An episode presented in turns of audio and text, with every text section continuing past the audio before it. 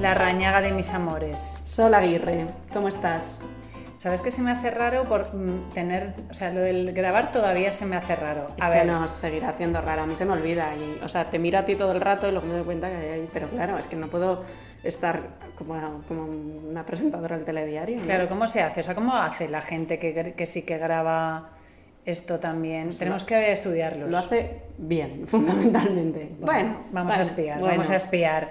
Pues, pues esto está un poco relacionado con lo que vamos a hablar, ¿no? De cuánto de libres o cuánto estamos pendientes de lo que los demás dicen o piensan o cómo actúan para así actuar nosotros, ¿no? Sí, estábamos hablando antes de grabar y hemos dicho, paremos y grabemos, que aquí hay un podcast. Eh, estábamos hablando un poco de este dilema que se ha hablado muchas veces, ¿no? De hasta qué punto somos libres cuando decidimos hacer según qué cosas o esa libertad está condicionada por factores externos y por lo tanto no es una libertad como tal. Y como siempre, eh, lo más peligroso es cuando no te das cuenta. No podemos gestionar esto de lo que no somos conscientes. Y fíjate, yo no había sido consciente, por ejemplo, que no había cogido la libreta. Y sí, estamos en vídeo, pero, pero no tengo boli. Bueno, pues ahora conseguimos alguno. Claro, pero si lo tengo ahí, tú tranquila. Si, si ellas nos... A ella me da el suyo. Vale, vale. Yo no quiero apuntar nada. Yo no, quiero, no quiero saber nada de esto. porque ya ella nos dispersa. Eh, y, fíjate, y hablamos, eh, pues eso, desde si me depilo o no me depilo, porque el otro día yo decía, digo, pues tía, yo aunque nadie me vea, yo me depilo. Y dices, sí, y ella que es muy, muy, muy lista, mi socia, me decía, ya, ya, pero tú estás condicionada por todo lo que has visto, has vivido, y supongo que es verdad, ¿no? Si llegáramos a un planeta donde nadie se depila... Claro, porque, o sea, por un lado está, es que yo creo que hay como dos fases en, en esto, ¿no? La depilación. Bueno, la depilación hay unas cuantas.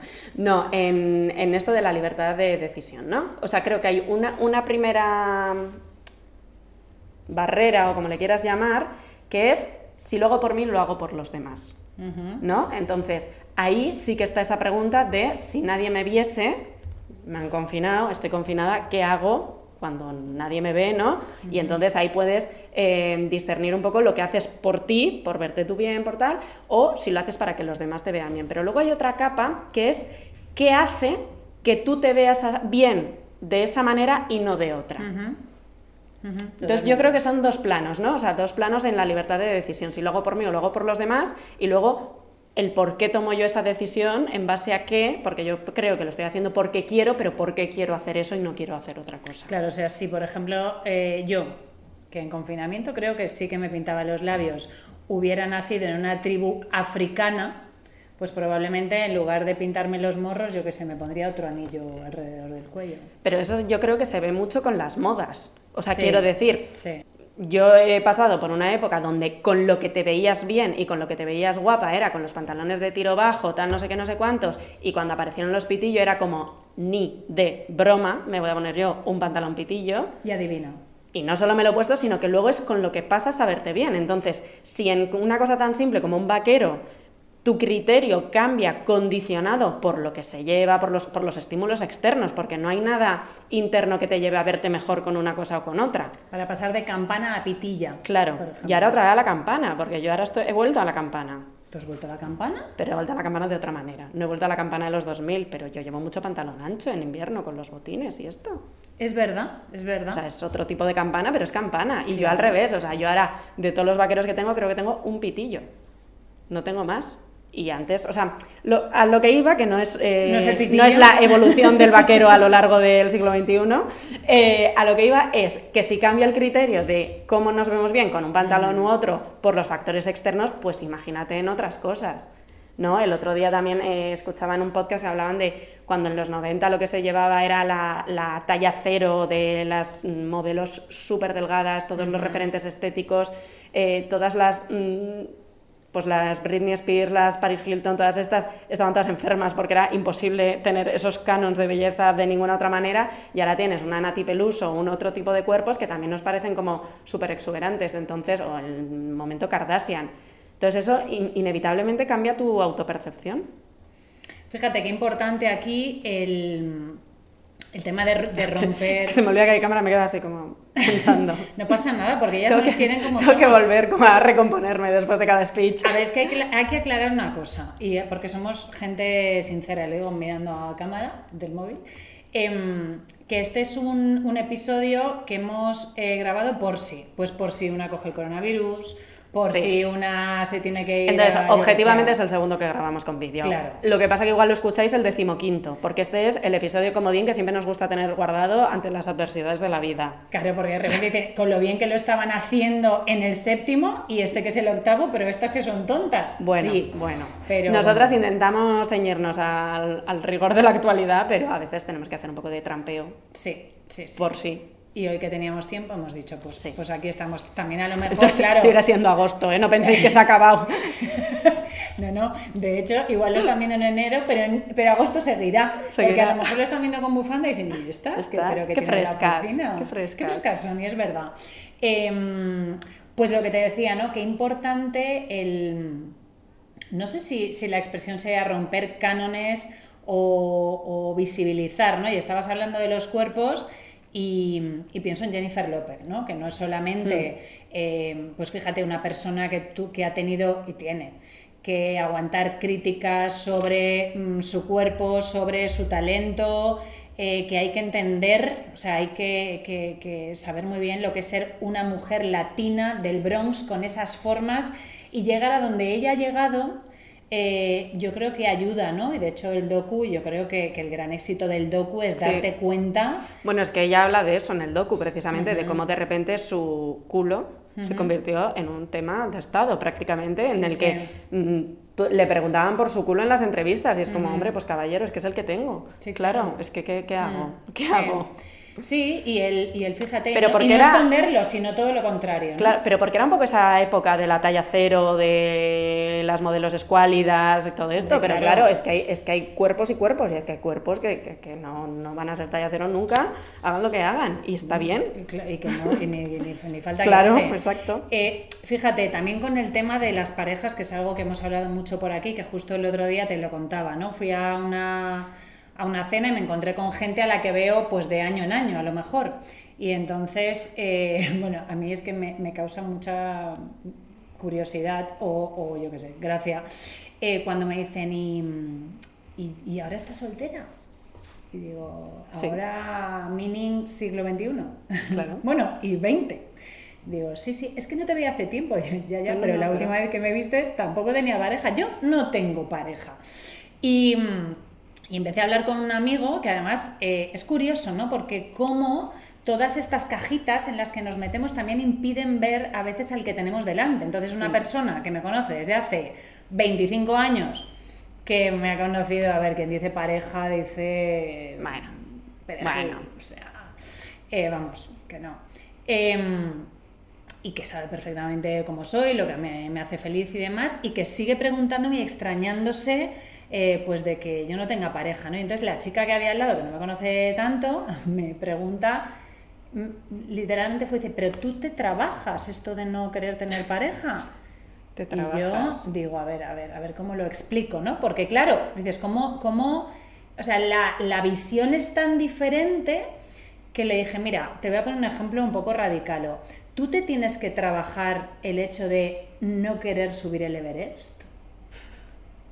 No, pues bueno, un poquito lo mismo. O sea, no, no es que es algo que no, que no Mm. entra y luego empezamos en el, bueno, es que nunca sabes. Digo, mira, llevo yendo esto desde los putos 14 años. Para cuando escuchéis esto, igual he cumplido los 50 ya. A mí me Eh, lo preguntan, o sea, de ti. Me dicen, pero Isol no, no tiene. Y siempre digo, ni tiene ni quiere. Claro, claro. O sea, es causa y consecuencia, Claro, quiero decir. Claro, pero efectivamente, ¿no? Porque, porque al final. O sea, antes- es, es como que, que no te dé pena, ¿eh? O sea, ni, ni tiene Bueno. ni, ni quiere. O sea, está bien, Es está que, ok. es que en esa misma cena, ya hablando, acabando de la pareja y luego pasamos a otra cosa de la pareja, eh, de repente veo a una persona que también me conoce muchísimo y, y me dice, no, pero tú lo llevas muy bien. Me dijo, creo que me dijo algo así, de con mucha entereza. Entereza. Digo, bueno, si lo quieres, si lo quieres llamar así. Pero yo me quedo bizca. Porque es eso, ¿no? Que muchas veces, y a lo que vamos, es que esos, esos cajones mentales, sociales, culturales, nos impide considerar eh, o ver o contemplar otras posibilidades que no son esa que, esa que, hmm. nosotros hemos elegido, ¿no? Claro, pero fíjate, volviendo a la libre elección, que es un poco el tema del que queríamos hablar, toda la, la, terminología que hay alrededor del tema de la pareja hace que también se condicione esa decisión. Porque a ti nadie te pregunta, ¿quieres tener pareja? Todo el mundo te pregunta, ¿tienes pareja? Em, buscar el amor, encontrar a alguien, o sea, son, son verbos que al final son los que llevamos oyendo desde mm, que con cinco años te preguntan, ¿y tú no tienes novia en el cole? No sé qué, no sé cuántos, que al final condicionan la manera en la que tú entiendes que tienes que construir tu vida, ¿no? Encontrar el amor, a ver si encuentra, a ver si te echas un novio, o sea, es, son todo como mm, cómo está construido el lenguaje, al final pues deja poco a a que la decisión sea totalmente libre porque ni mm. siquiera nos han dicho que nos podemos plantear la decisión de quiero tener pareja. Y fíjate, e incluso voy más allá, a las niñas novio, a los niños novia, por lo menos cuando, o sea, yo a mis hijos siempre les he preguntado, eso está cambiando ¿te gusta un chico o una chica? No digo si tienes novio. Mm, estás con alguien, ¿no? O sea, sí. sí que se está cambiando también, pero porque se está cambiando porque cada vez somos más conscientes de la importancia del lenguaje. Porque yo, por ejemplo, otro ejemplo que tenía, pero si quieres ahora acabamos con el tema de la pareja, es también con el tema de los estudios, ¿no? Que también está muy condicionado y muy... Pero bueno, vamos a acabar con lo de la pareja que me parece interesante. Fíjate, el, siguiente, el siguiente de la pareja era el tema de la convivencia. De repente el chico este con el que estaba hablando, que me conoce de toda la vida de Dios, se ha divorciado, ¿no? Y, y, entonces estábamos hablando de, de, otra persona que la convivencia no estaba funcionando y demás, ¿no? Y entonces yo dije, bueno, pero ¿quién ha dicho que las parejas tengan que convivir? Bueno, es que la convivencia podría ser otro podcast, ¿eh? Y ya no la convivencia en pareja, la convivencia. La convivencia, sí, sí, sí, vamos, con hijos, padres y Espíritu Santo. Eh, y entonces mm, digo, bueno, pero ¿quién ha dicho que haya que convivir? Y entonces me decían, bueno, es que cuando te enamoras de alguien, quieres estar con esa persona todo el rato. Y bueno, tú, tú. Pero no generalicemos uno y luego, por mucho que quieras estar con esa persona todo el rato, eso no significa que lo mejor para esa relación sea la convivencia. Es decir, yo a lo mejor querría estar comiendo napolitanas de chocolate todo el rato, hmm. pero no lo hago porque no es bueno para mí, ¿no? Em, y entonces yo le decía, a ver, imagínate que llegas a un planeta en el que nadie convive, o sea, en el que las parejas no conviven. ¿A ti se te ocurriría, o sea, esa sería tu voluntad? Bueno, al principio no, pero luego digo que estamos en las mismas, que estamos en las mismas. Em, y fíjate, el, bueno, sigue tú con los estudios porque luego yo tengo otra cosa que no... No, pero que es verdad que, hay cosas que hay etapas que están como marcadas, ¿no? Y así como en las relaciones es, pues tú, bueno, antes había que casarse primero y tal, pero bueno, ahora ya yo creo que esto ya está superado. Mm. En según, según en qué entornos, ¿eh? entornos pero bueno, en el mío, yo hablo de lo que yo sé. Pero también hay como unas etapas marcadas, ¿no? O sea, pues tú te conoces, empiezas a salir, luego como que lo formalizas, familias, mm, ta, ta, ta, convivencia, y luego ya, pues, mm, casarse si se quiere uno casar. Hijos. Y familia si quiere tener una familia, ¿no? Que también el tema de tener familia es una cosa que también se está empezando a abrir la libre decisión dentro de que todavía, en fin. Pero bueno, que son como etapas que están marcadas y que si en algún momento te saltas alguna o retrasas alguna, ya es como mm. algo irá mal, mm. que no se quieren ir a vivir juntos. Algo irá mal que no...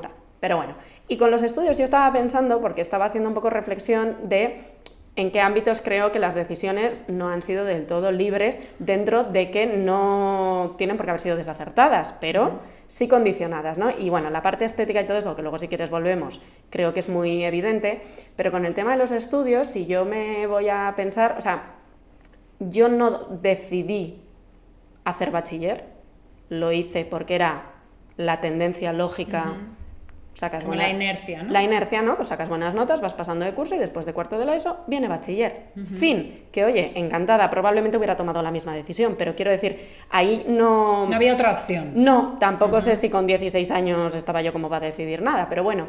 Y luego yo recuerdo, por supuesto, por descontado iba a hacer estudios superiores, o sea, la pregunta es, ¿qué vas a estudiar? No es, ¿vas a seguir estudiando? ¿Qué quieres hacer? Y, en mi caso, universidad porque yo sacaba buenas notas y iba a hacer... universidad en España, entiendo. Sí.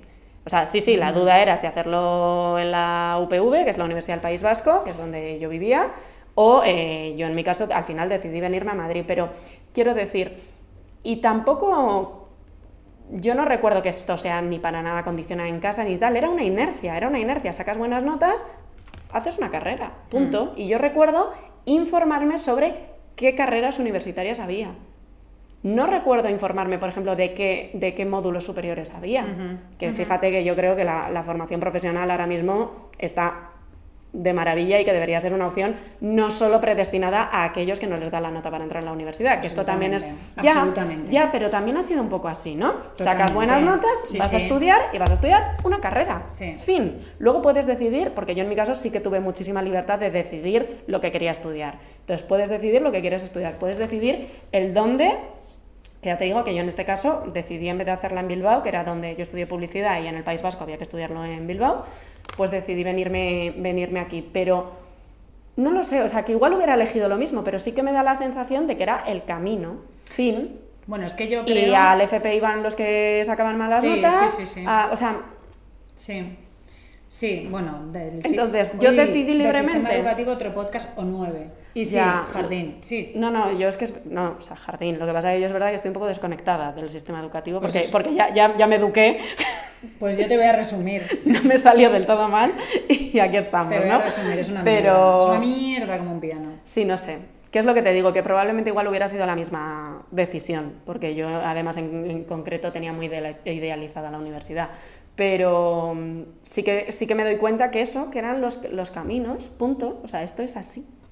Fíjate, ¿no? Em, hablando de las opciones, que son esos, esos asuntos que nos sacan de nuestro, de nuestro cajón, ¿no? De, repente el pensar fuera de la caja, tan mm. yankee.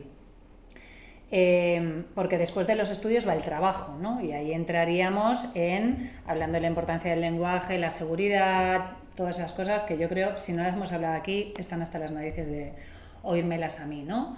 Eh, yo no sé si he contado esto, yo tuve una coachee, más maja que todo, que trabajaba en una empresa y ella, ella yo creo que era bióloga, y a ella le interesaban mucho los temas de medio ambiente, ¿no? Y, entonces, eh, pues en su empresa le habían cambiado de área y ahora estaba en un área en la que no se tocaba el medio ambiente, estaba hasta las narices, y entonces me dice que está eh, estudiando para unas oposiciones para el ayuntamiento de su ciudad. Em, y me dice, por otro, en otro momento, me dice, es que a mí eh, yo no soporto hacer cada día lo mismo. Digo, ¿tú te has informado de si ese trabajo que vas a hacer es cada día lo mismo? Eh, me dice, ah, pues no, digo, hombre, a mí ayuntamiento, lo que las amigas que yo conozco que trabajan en ayuntamiento son juzgados. No es el mayor frenesí laboral que te puedes echar a la cara. Es de tú opositas para esto y de hecho esas oposiciones son para ese para ese puesto y demás, ¿no? Me dice, claro, pero si yo me quiero dedicar al medio ambiente como si fuera la única opción, ¿no? Y entonces yo le digo, em, oye, yo creo que en Australia hay como mucha organización relacionada con el medio ambiente. Dice, ¿cómo? Digo, en Australia. Eh, supongo que lo sé por Thor y la O sea, me ha dejado loca tu conocimiento sobre el medio ambiente australiano. Es que yo quiero ir a Australia, No, ya, ya, pero... Entonces como que... Mm, y entonces Claro, de repente le vi la cara de jamás se me hubiera ocurrido pensar que me puedo dedicar al medio ambiente en una mm, ONG o en lo que sea eh, australiano, ¿no? Y ahí vamos a, ¿realmente eres libre cuando, en este caso, ni siquiera te has puesto a investigar? O sea, ni siquiera has dicho, oye, ¿dónde hay empresas que se dediquen a esto a nivel mundial, estoy hablando, teniendo en cuenta que estamos en la era de la información, porque os recuerdo que yo eh, la información la buscaba en una enciclopedia, es decir, que ahora mismo, y el otro día, bueno, el otro día en Nueva York, una chica me dice, jo, es que no puedo con todo, ¿no? Porque, bueno, tiene obligaciones, eh, con su madre es dependiente y demás, digo, pero lo primero que es todo, ¿no? Y digo, yo qué sé, todo es hacerte un curso de italiano en Florencia, y me dice, ¿qué? digo, no sé, hacerte un curso de italiano en Florencia, y dice, me encanta. Más alto, que no se te va a oír, si no. Que me encanta. El curso de italiano en Florencia nunca se me habría ocurrido.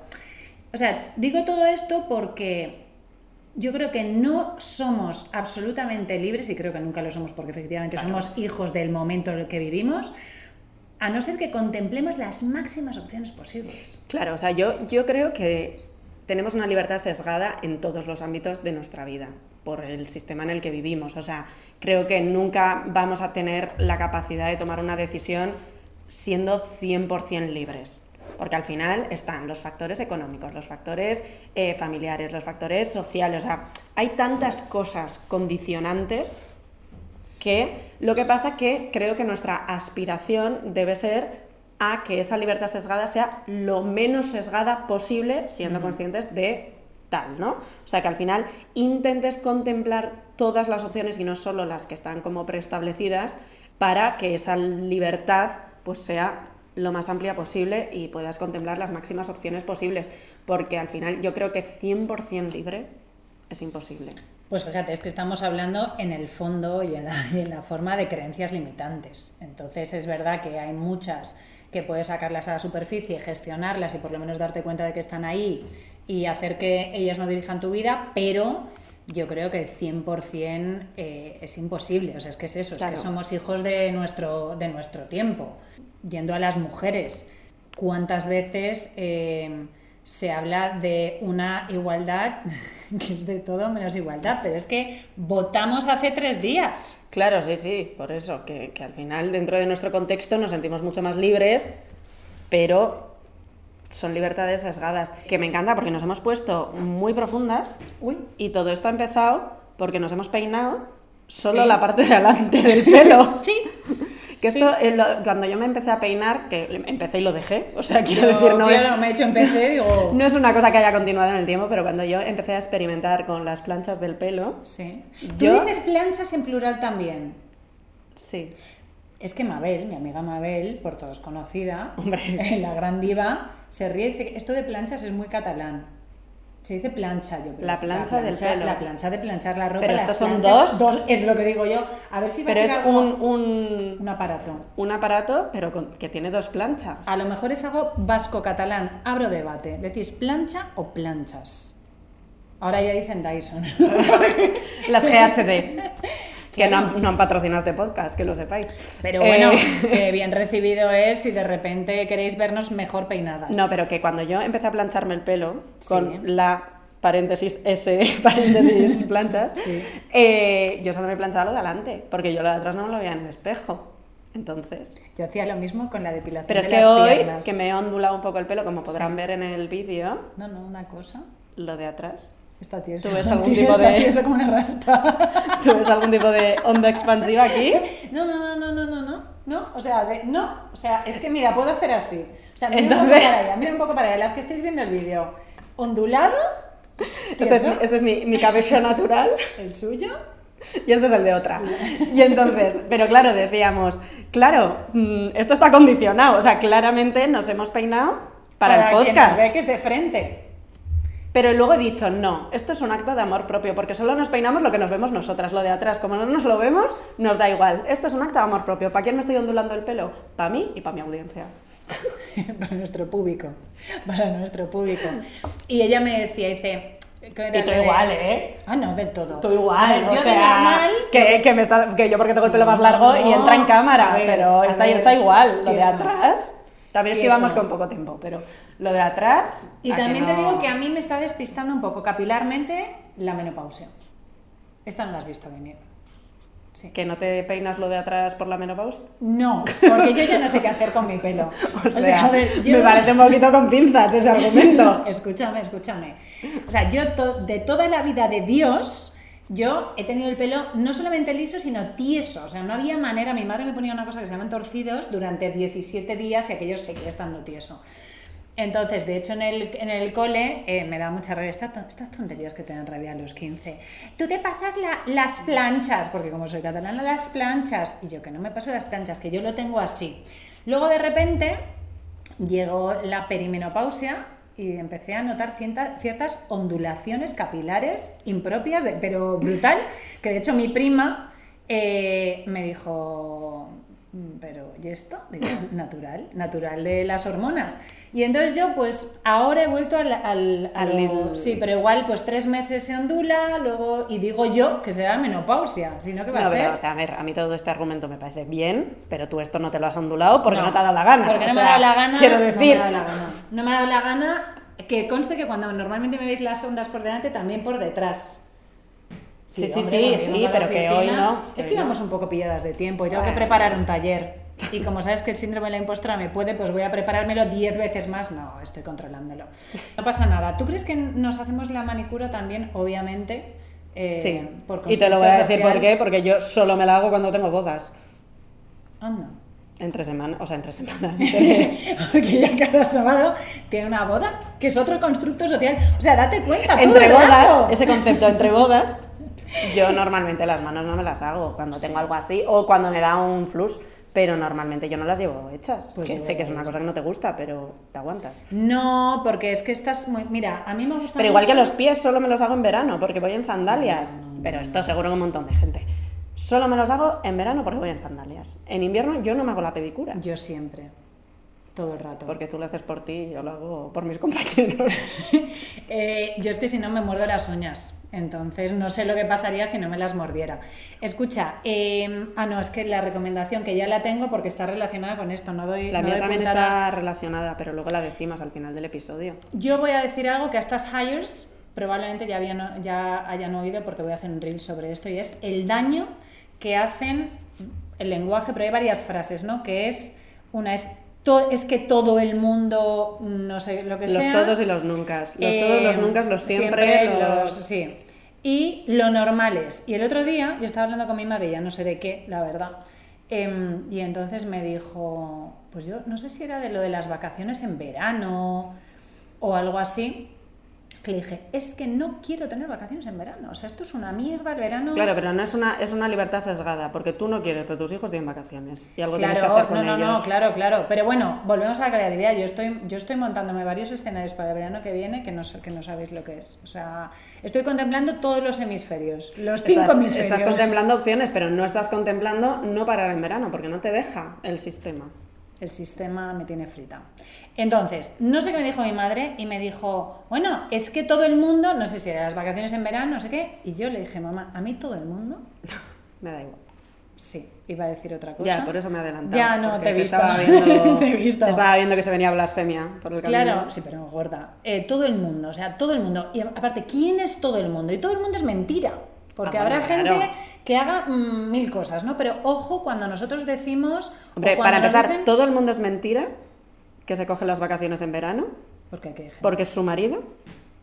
Ah, no, no, bueno, claro. Ha trabajado en verano toda la vida. Toda la vida, bueno, y, todos los días. Con lo cual, fíjate la creencia claro. que teniéndolo en casa Claro, eh, pero es que es así. O sea, las creencias nos dejan sordos y mudos y aparte, mm, ¿cuántos millones somos? ¿7.000 millones de personas o algo así en el mundo? No Hombre, alguna habrá que no se coja las vacaciones en agosto. No, que no. Ahora te digo, todos los que se lo han cogido están en Ibiza. Todos. Los 9 millones de personas. Em, el caso. Mm, ojo cuando decimos eso, cuando nos lo dicen y nos lo creemos. O sea, que de repente nos mm. dicen, es que todo el mundo esto y tú dices, ah, sí, claro es que todo el mundo se casa, es que todo el mundo quiere convivir, es que todo el mundo tiene hijos, es que, ya bueno, a mí es que me la pela, ya está, ya lo he dicho. Sí, pero, uy, perdón. Es que no... Ya me ha el teléfono. Que, pero fíjate... Hombre, pero aquí ahora en directo no me parece. John, que no te coge el teléfono. Eh, estoy grabando. que mm, eh, conocí a un chico que me contó un poco su historia de que él iba a estudiar no sé qué en la universidad, o sea, él estaba haciendo bachiller, iba a entrar en la universidad a estudiar una ingeniería de no sé qué. Bueno, total que, que tuvo un tema médico que le impidió poder hacer la selectividad cuando le tocaba y por lo tanto no pudo entrar en la universidad cuando le tocaba. Y entonces, en vez de esperar otro año para poder hacer la selectividad y tal, o sea, no me acuerdo exactamente cómo era la historia, pero bueno, una incidencia le impidió hacer lo que él tenía pensado hacer y estaba predestinado a hacer y al final pues acabó eh, creo que haciendo un FP, que luego le llevó a hacer otro, bueno, historias, ¿no? Y decía, jue, qué acertada fue esa decisión porque luego pues efectivamente esto me ayuda, no sé qué, pero fíjate, o sea, porque pasó algo, sino la, la inercia, ¿no? Entonces, como a veces escenarios que no contemplamos que son para nosotros, pero no contemplamos porque no los hemos pensado, porque no los hemos pensado. Porque yo, por ejemplo, yo no estudio audiovisuales, pero tengo así de colegas que estudiaron audiovisuales porque encima se impartía también en mi facultad. Mira, si el 50% de los que estudiaron audiovisuales se hubieran hecho el FP de imagen y sonido, se hubieran ahorrado dos años. Y cuántico mejor. Cuántico mejor. Es así, pero no, no lo pensamos porque la inercia tal, entonces, bueno, no lo pensamos y no lo vemos. Quiero decir, cuando de repente aparece uno de esos ejemplos, pues tía, uno, un, bueno, no diré el nombre, aunque es fácil buscarlo. Pero bueno, un chico que hizo conmigo co y que era bastante aparato, bastante aparato en el, en el cole, eh, y yo pues me, imagino que hizo algún módulo, no sé. Eh, no sé si tiene seis o siete Goyas eh, como sonidista. pero que es que quiero decir, la formación te da unas herramientas, pero el que tiene talento, quiero decir, encuentra la manera, no sé cómo decirte. O sea, a ver, hay cosas que sí, mira, eh, si tú quieres operar a corazón abierto, sí. no te hagas un FP, por Dios, haz la carrera de medicina con tu MIR y con todo lo que te toque. O sea, esto no es agarrar un bisturí y empieza O sea, quiero decir, hay cosas que está claro, ¿no? Pero que para otras cosas, al final, es, es adquirir los conocimientos y los conocimientos se pueden adquirir de muchas maneras. Entonces, eh, cuando no necesitas nada que te acredite, o sea, yo por ejemplo para mi profesión no necesito nada que me acredite, necesito los conocimientos. Los conocimientos los puedo adquirir haciendo un máster, haciendo 35 cursos en la carrera, en el FP, o sea, hay mil maneras, ¿no? Entonces, si tú tienes el talento y tienes los conocimientos, fin, y hay muchas maneras de conseguir todas esas cosas. Es que el, próximo vamos a hablar de esto, ¿no? Porque ahora me iba a meter a hablar más de, pues eso, del sistema educativo, de la importancia de las habilidades y demás. Pero bueno, que muchas veces es eso, que no nos damos cuenta cuando vemos a alguien que ha tenido éxito, éxito quiere decir, le pasa lo que quiere que le pase, le va bien en su trabajo, en este caso tiene premios que acreditan que es el mega crack no nos paramos a pensar que detrás no hay una carrera universitaria y les estamos diciendo a nuestros hijos es que si no haces una carrera universitaria no vas a ser nadie en la vida. O sea, me estoy yendo al extremo. Cuando constantemente estamos viendo a gente que es catacrack, que le va bien, que gana dinero, que es feliz y que no ha seguido ese camino, porque, porque así son las creencias y los constructos sociales. Y que no es que no haya que seguirlo, pero que hay que plantearse el por qué lo estamos siguiendo. ¿no? Yo es lo que te digo, yo creo sinceramente que la decisión hubiera sido la misma. Pero es verdad que es que no fue una decisión, es que tampoco, o sea, la decisión fue que estudiar, pero no fue un mm, poco el formato. La mía absolutamente para nada, o sea, yo ahora miro hacia atrás y de hecho es lo que eh, de alguna manera estoy intentando hacer con mis hijos, ¿no? Que también habría que hablar de la responsabilidad que tenemos padres, educadores, etc., en abrir el prisma lo máximo posible a nuestros hijos para que puedan elegir hmm. cuando el sistema educativo es todo lo contrario, o sea, guillotina todos tus talentos, tus habilidades. O sea, está que te enciendes, que te enciendes Aguirre. para, fin, que te enciendes Aguirre. Eh, y también los padres muchas veces lo hacemos, ¿no? Hacemos lo que podemos, pero, jolín, que nuestro objetivo debería ser eh, que sean lo más libres posibles, que al final es de lo que estamos hablando. Yo desde hace un tiempo para acá, cuando veo series tal y de repente escucho alguna frase que me tal, la apunto. Y una de las que apunté, em, que tiene, está muy relacionado con esto que dices de la responsabilidad como padres y tal, es de un capítulo de Cuéntame, o sea, no es una cosa así muy intelectual, pero bueno, mira, yo creo que Cuéntame, o sea, se puede hacer spoilers, ¿no? Porque ya estamos ya está. bueno, pues em, María, que es la hija pequeña de los Alcántara, se queda embarazada y ella no quiere tener el hijo, bajo ningún concepto. Y la familia y el novio pues le están presionando un poco para que sí, como, no vas a, cómo vas a abortar, y ella no quiere, no quiere, no quiere, y al final decide que sí lo va a tener. Y su madre, Merche, Ana Duato, le dice una frase que, que me resonó mucho, que le dijo, nosotros vamos a estar aquí para que tú no tengas que renunciar a nada o sea, no le dijo nosotros vamos a estar aquí para ayudarte, nosotros mm, te vamos a cuidar al niño, nosotros te vamos a apoyar, no, o sea, es esa, esa filosofía de, vamos a estar aquí para que no tengas que renunciar a, nada o a las menos cosas posibles, que yo creo que es lo que los padres intentáis, yo no soy madre, con los hijos, ¿no? O sea, que no, que, que no tengan que renunciar, que tengan las máximas oportunidades cuando os habla esto de es que nuestros padres nos lo han dado todo, ¿no? Pero ese dar todo es que no tengas que renunciar a nada, que puedas elegir entre la mayor cosas de posibles. Sí. Y me pareció una frase como muy acertada porque creo que en ese momento le podía haber dicho muchas frases, ¿no? Por lo que te digo, te vamos a ayudar, vamos a estar aquí. Y me, me resonó mucho el, el, el punto de vista ese de padre de yo lo que quiero es que mis hijos no tengan que renunciar a nada. Fíjate que al final es la libertad, ¿no? Lo que pasa es que es verdad que, bueno, pues que vivimos en una sociedad en la que cuántas veces nos han dicho, pues es que todo no se puede tener, que es verdad, ¿no? Pero, pero a veces no es verdad. O sea, hay veces que sí se puede tener todo lo que quieres, lo que pasa que hay que echarle creatividad y abrir la mente, ¿no? Que al final, volvemos, es de lo que estamos, de lo que estamos hablando aquí. Y al final en ese dártelo todo, eh, claro, hay que tener cuidado porque lo que hay que dar son herramientas, ¿no? A mí mis padres desde pequeña lo que me han dicho, mira, lo que, lo que te vamos a dar es conocimiento, porque es lo único que nadie te puede quitar, ¿no? Pero también está el cómo usas ese conocimiento y dentro de ese conocimiento, tía, yo creo que, y, ya hablaremos de esto en el del sistema educativo, pero vivimos en un país en el que se nos enseñan datos, datos, pero no se nos dan herramientas para usar esos datos ni se nos ayuda a mm, detectar nuestras habilidades y nuestros talentos. Entonces, claro, o sea, eh, con datos y sin, y sin libertad, poco puedes hacer. ¿no? Hombre, es que cuando tú dices lo que te vamos a dar son conocimientos, es que los conocimientos no son meramente académicos, los conocimientos son de muchos tipos y, efectivamente yo creo que es, vamos, la, mayor herencia que te puede dejar tu familia. Y el, y el, aprender a pensar, y fíjate, ¿no? Que antes decías, es que, claro, si yo me hubiera sentado a pensar, y tía, qué importante eso. Y otra cosa que no nos enseñan, el dedicar cada día un rato a pensar.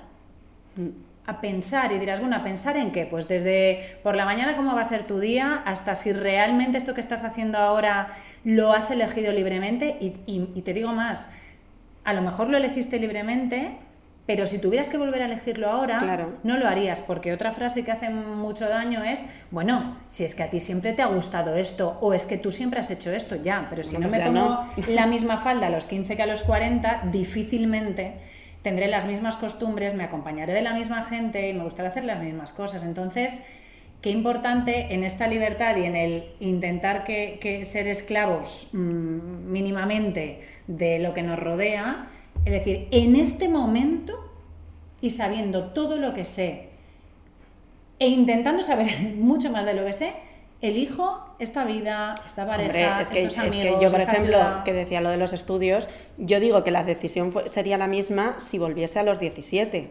Ahora, si yo a los 17 supiera todo lo que sé ahora, la decisión no sería la misma. Lo que pasa es que a los 17 no podía saberlo. Entonces, por eso digo que si volviese a los 17, probablemente la decisión hubiera sido la misma porque no podría tener la información que tengo ahora. ¿Por qué? Pues porque no había hecho la carrera todavía, claro, lógicamente. Entonces, pero bueno, sí, que en el, que en el ahora pues decidamos y que no nos dé miedo a cambiar y que, y que, y que por favor, que, que esta, esta libertad sesgada no nos lleve al tiro bajo otra vez. Es lo único que pido para terminar este capítulo. Pues yo es lo único que pido, porque es que, es que, es que está fatal. Es que esto ha salido ya y yo te veo muy mal con el tiro, o sea, con el tiro, o sea, es algo que te afecta. Esto, esto me afecta muchísimo porque ni me sienta bien, ni me apetece, porque a mí el tiro alto me ha dado mucho, porque me favorece y porque además yo soy muy, sobre todo en invierno, de ir muy abrigadita. Pues así con tu tiro alto, con tu camisetita por dentro. Yo no puedo ir con el tiro bajo con, con los crop top, con, con, toda la tripa y toda la riñonada al aire, porque ni me favorece ni me, ni me hace bien. Escúchame, yo hoy he entrado por una puerta Pero me da miedo que me empiece a aparecer bien por los constructos sociales. Yo te pondré este episodio. me da miedo, tengo miedo. Yo he entrado por una puerta de Zara, he salido por la otra y yo he visto tiros altos. Sí, sí, sí, porque de momento estamos en convivencia, estamos conviviendo, todos. Bueno, la convivencia a veces no sale bien. Esto es así. Escúchame, y nos tenemos que hacer las preguntas y esas cosas. No, pero, que no. No, no te, no te has enterado. Las preguntas nos las hacemos una vez porque, porque ya las hemos contestado. Ah, vale. Yo, o sea, sí, quizás estáis viendo esto como el capítulo 38 de la... ¿Qué vas a hacer conmigo? No sé. O sea, tú Donarte a la ciencia, porque... porque a ver, Sol Aguirre, las preguntas se las hacemos a los invitados. Ya, pero no hay? Claro, pero como se las hacemos a los invitados, porque son una pregunta que se contesta una vez, en el primer episodio donde explicábamos la dinámica, las ah. contestábamos nosotros para que supieran que esas iban a ser preguntas recurrentes. Ah. No tenemos que contestar la misma pregunta todo el rato. Ah, yo es que tengo muchas cosas que decir. Bueno, pues, pues te las guardas. Recomendación. recomendación sí. recomendación sí. Eso sí. Escucha, pues mira, relacionado con, este, sobre todo con el tema de la mujer, me estoy zampando, mm, o sea, recomiendo en general las entrevistas de David Letterman que están en Netflix. Em, maravillosa la que le hace a Ellen DeGeneres, Obama. Em, y ayer vi la de Melinda Gates. ¿Quién es Melinda Gates? La, la ex mujer de Bill Gates. Ah, tiene sentido, claro. Que es una tía muy, sí, muy lista y que además es, mm, sea, con su marido, pero vamos, la cabeza visible de la fundación, que es la, la a ver, igual lo en la terminología, pero la fundación que mm, consigue más pasta en el planeta, o sea, han acabado con la polio, bla, bla, bla. Entonces, bueno, mm, salen los proyectos que, en los que está apoyando a mujeres en la universidad, hablan con algunas de esas mujeres y demás. Todas las entrevistas de David Letterman son maravillosas, hay personajes que te moran más, hay otros que te moran menos, pero... Y están en mm, Netflix. Están en Netflix y se llama... Ah, es que me las veo en inglés, no me acuerdo, pero bueno, tú pones David Letterman con dos T's en, en Netflix. David Letterman es un presentador que durante treinta y pico años ha tenido un un late night en, en Estados Unidos eh, súper importante. No se sabe si se le echaron o se fue o qué, y ahora pues son como creo que cuatro temporadas de entrevistas y están muy guays. Y lo de Melinda Gates, pues al final habla de esto, ¿no? De que no podemos crear una sociedad libre si no tenemos en cuenta a, a, todos los que formamos esta sociedad, a las mujeres, a la gente de otros colores, etc. etc. Muy interesante, una tía muy lista. No me gusta nada la costumbre esta de lo de coger el apellido del marido. Ya. No me es muy anglosajona. No, I don't like Puedes no hacerlo, puedes no ya, hacerlo. Ya, ya, ya, pero pero se hace. Pero no solamente eso, sino que, por ejemplo, tú te casas una Claro, tú me dices Melinda Gates, pero es que Melinda Gates fue Melinda Wherever claro, antes de ser Melinda Gates. ¿Y qué pasa? Ya no es Melinda ya Wherever. No es esa, ya no es esa people, ya no es esa people. Pero además coge ahora Melinda Gates, ¿no? Y ahora se casa con un señor que se llama Foster. Ella pasaría, si, si no dice lo contrario, a ser Melinda Gates Foster. Bueno, o sea, que se casa una tercera.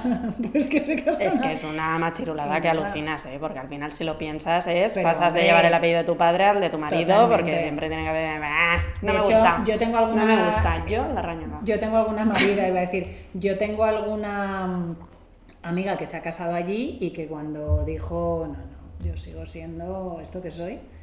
¡Uy! Sí, sí, sí. ¡Uy! Y yo, tía. Mm, yo tengo una amiga que se va a casar con un británico y va a mantener su apellido porque dice esto, esto what is Es? Igual que lo de los hijos. Vamos a ver.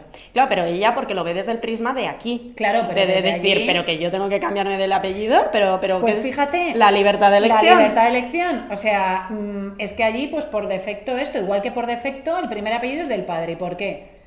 ¿Por es que los defectos también, los defectos sesgan mucho. Yo porque mis hijos, como llevan los míos, porque claro, bueno, es que ese es otro dilema también, que claro, yo es que ahora como todas mis amigas se están casando, el, el por defecto gananciales, entonces hay que tener la conversación. Ah, bueno, es que yo soy catalana y allí es por defecto separación de bienes. Y dirás, los catalanes siempre habéis sido muy así. Hombre, con la pasta, la bosa, ya Bueno, mi recomendación, que también tiene que ver con las decisiones, con las maneras de vivir y con acabar zampándote lo que no quieres, es El discreto encanto de la vida conyugal, oh. que es un libro de Douglas Kennedy, que yo este verano lo he pasado con él, no porque hayamos quedado, sino porque me he leído todos sus libros, todos los libros de Douglas Kennedy son maravillosos, pero este me ha gustado mucho y bueno, pues habla un poco precisamente de eso, ¿no? De, de cuando haces lo que se supone que tienes que hacer sin pensar en si es lo que quieres o no y luego tomas decisiones y las decisiones tienen mm. consecuencias y bueno, Hmm. Muy, muy recomendable este libro, todos los de Douglas Kennedy en general, creo que ya recomendé uno en la primera temporada, pero, pero este me ha encantado, así que a mí me parecía que venía muy, muy al hilo. Y ya está, pues nada, este podcast saldrá at some point. Eh, sí, yo que sé. Yo el apellido no, pero los anglicismos parezco anglosajona yo también, ¿eh? Cada vez digo más. Porque tenemos la, mente y el oído muy abierto y vemos mucho material. Es muy internacional, ¿no? Sí, sí, sí, un montón. bueno, amiguis, que nos vemos en el próximo, yo qué sé. Sea el que sea. Lo que sea. Ellas charlan solas. Una charla de amigas entre Sol Aguirre y Leire Larrañaga.